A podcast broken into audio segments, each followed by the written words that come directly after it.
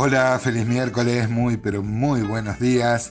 Es mi deseo y oración que cada uno de los oyentes de este audio sea enteramente bendecido por Dios, que tenga un día de victoria sobre Satanás, el mundo, la carne. Hoy comenzamos a ver el capítulo número 3 del libro que estamos viendo, el libro de Sofonías, el que anuncia claramente la destrucción de Jerusalén en manos de, los babilonios, sus propios siervos, como lo declara la escritura, o sea, los, babilonios siendo siervos de Dios para ejecutar eh, el castigo. Ahora, yo no termino de maravillarme, amados hermanos, los, los constantes eh, pedidos, ruegos, de parte de Dios de que se arrepientan, las señales, los profetas que había mandado. No es que al primer pecado Dios brota en cólera, como los dioses griegos que brotaban en cólera y se acababa su paciencia. No, no, no, uno puede ver acá cómo Dios, profeta tras profeta, anuncia e inclusive les anunció la caída del reino del norte, buscando que por lo menos el reino del sur se arrepienta.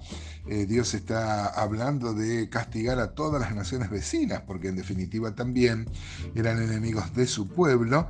Esto es como que envalentonó al pueblo de Judá, de Jerusalén, y ellos decían, Dios está con nosotros, pero claro, es verdad que Dios estaba con ellos, pero él, quería un arrepentimiento. Todo privilegio siempre conlleva una responsabilidad. Así que mm, vamos a, mm, a, leer acá cómo el Santo Dios odia más el pecado en los que están más cerca de Él, ¿no? Cómo le molesta más el pecado de, mm, de sus hijos, de su pueblo, que el pecado de los pueblos vecinos, ¿no? Vamos a leer entonces la sentencia contra Jerusalén y las naciones, dice mi Biblia, Dice Sofonías 3.1, ay de la ciudad rebelde, contaminada y opresora. Mire cómo se refiere a Jerusalén, ¿no?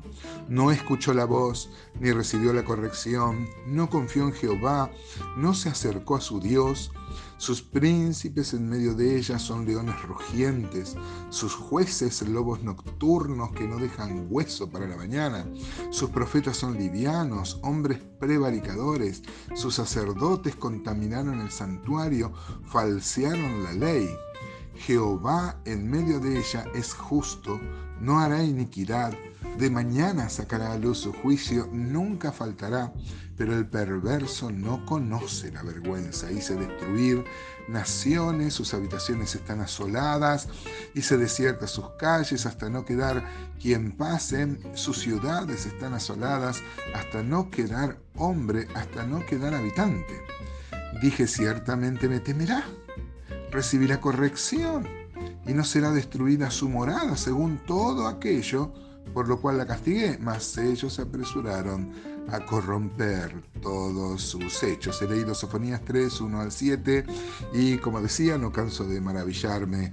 Veo a Dios obrando, insistiendo eh, y lamentándose que a pesar de todas las señales, todas las disciplinas que el Señor hace alrededor y aún sobre su propio pueblo, este, no, no, no daba ningún fruto. Acá ya tenemos una aplicación, hermanos, la ira de Dios también muchas veces se derrama sobre el pueblo de Dios, sobre nosotros, sobre nuestra vida y, y el objetivo de la disciplina es que volvamos a Él, que nos humillemos no caigamos, hermanos, en lo que cayó el pueblo de endurecer más aún su corazón y, hacerse el sordo. ¿no? Hay un refrán que dice que no es más sordo que el que no quiera oír. Mire cómo se refiere a Jerusalén como ciudad opresora. Dice ciudad rebelde, contaminada y opresora.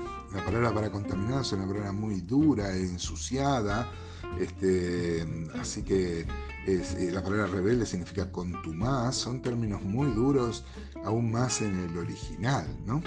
Este, eh, decía que lo de contaminada habla de una mujer que se ha prostituido. Así que, como muchas veces también Dios llamó a la Jerusalén, ¿no? Isaías 1 dice que eh, Jerusalén se corrompió como una ramera.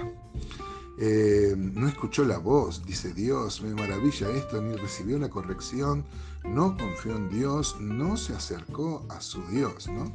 El versículo 3 dice sus príncipes, justamente, eh, ellos se tendrían que haber dado cuenta, pero no, esos príncipes en medio de ellos son leones rugientes, ¿eh? como que buscan devorar al pobre, aprovecharse de la gente, sus jueces lobos nocturnos.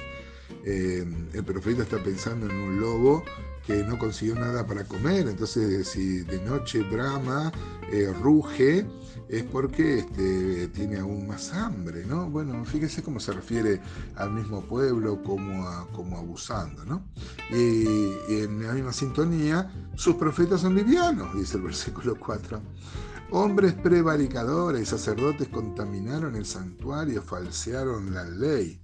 Eh, Dios esperaba que el pueblo sea santo, pero si, si los profetas, los sacerdotes eran, eran hombres de pecado, imagínense qué se esperaba, qué se esperaba para el pueblo. ¿no? Y mire, dice abiertamente en el versículo 5 que Jehová está en medio de ella, no hará iniquidad, de mañana sacará a los sus juicios. Como que, este, como que Dios estaba eh, demorando, buscando a ver si ante la amenaza o ante la profecía de que iba a venir el castigo, ellos se arrepintieran, pero no. Eh, dice el versículo 6, hice destruir las naciones, sus habitaciones están asoladas. Y dice el 7, ciertamente me temerá, pensaba Dios, ¿no? Yo me imagino cuando yo peco, eh, veo que Dios me dice, pero yo espero que se dé cuenta, se dé cuenta. Y después viene la disciplina, gracias a Dios. Gracias a Dios por su disciplina. Él nos disciplina como hijos. Levítico 19.2 dice, vosotros seréis santos porque yo, Jehová, vuestro Dios, soy santo. El apóstol Pablo dice que el fundamento de Dios está firme y tiene este sello. Conoce el Señor a los que son suyos. Amén. Pero también del otro lado, el sello, como una moneda, dice que se aparte de iniquidad todo aquel que invoca el nombre de Cristo. ¿no? Noten, hermanos, que ellos decían, Dios está con nosotros. Y es verdad, es verdad, amados. Eh, Dios está con nosotros, pero eso no es una garantía para pecar, en absoluto. Es más, el que esté con nosotros y que, mm, y que pequemos hace más grave el pecado nuestro. El pecado del Hijo es más grave que el pecado de alguien ajeno.